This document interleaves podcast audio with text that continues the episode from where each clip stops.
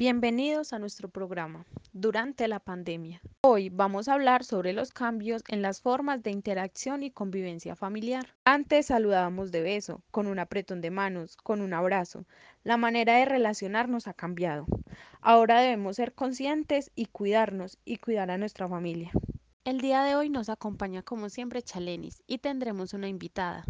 Hola Chalenis. Hola Edna, sí, tenemos a nuestra querida invitada Tatiana. Está entrando una llamada. Es Tatiana. Hola Tatiana, ¿cómo estás? Hola, muy bien, ¿y tú? Muy bien, gracias por ser parte de nuestro programa. La situación que estamos viviendo hoy nos hace unirnos como familia. Las actividades académicas y laborales son parte de lo que somos cada día. Sí, incluso en el aspecto laboral se pasa de tener contacto con nuestros compañeros de trabajo o el cliente que tenemos, hacerlo todo presencial a estar en un cuarto en la casa haciendo todo por teléfono, entonces este ha sido un cambio muy grande. Sí, la pandemia no opciones. Hoy las clases y el trabajo pasan a un entorno virtual. Las familias han tenido que organizarse. Muchas familias tienen hijos estudiando y les toca alternar con sus hijos los computadores para realizar las actividades escolares. En muchas familias hay dificultades porque los horarios de las clases de sus hijos coincide- coinciden con el teletrabajo de sus padres. Tampoco podemos negar que los padres tienen muchas más responsabilidades. Eh, debido a que deben atender a sus hijos y pues eso se les cruza con el trabajo, ya que los niños necesitan más ayuda ahora para los trabajos académicos. Sí, es verdad, en el teletrabajo es mucho más difícil concentrarnos ya que hay familia en la casa, entonces se nos hace más difícil estar enfocados que como si fuera en forma presencial. También es difícil cuando de un momento a otro se tiene que aprender a manejar herramientas en el computador para poder cumplir con nuestras horas de trabajo. Es cierto, Tatiana, no podemos negar que la adaptación ha sido bastante difícil.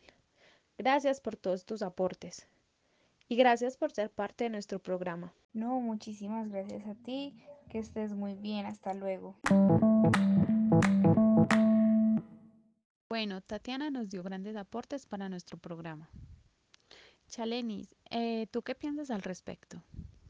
Bueno, pues se puede decir que en esta pandemia los avances en las redes sociales y el impacto pues ha sido positivo, producido por estos cambios.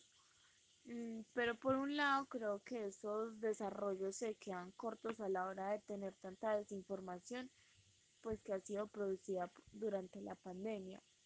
Hay una cantidad demasiado abrumadora de desinformación que cambia constantemente de forma.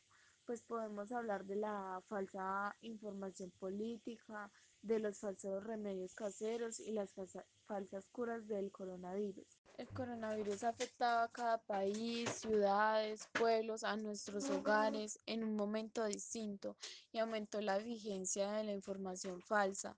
Esta fue una receta para que la desinformación se globalizara y rebotara en diferentes países de manera impredecible. También podemos decir que hay demasiada promoción de información creíble. Hay pocas cosas que causen más impacto en las personas que la noticia de que un virus que podría matar a su familia, pues que está circulando en el mundo.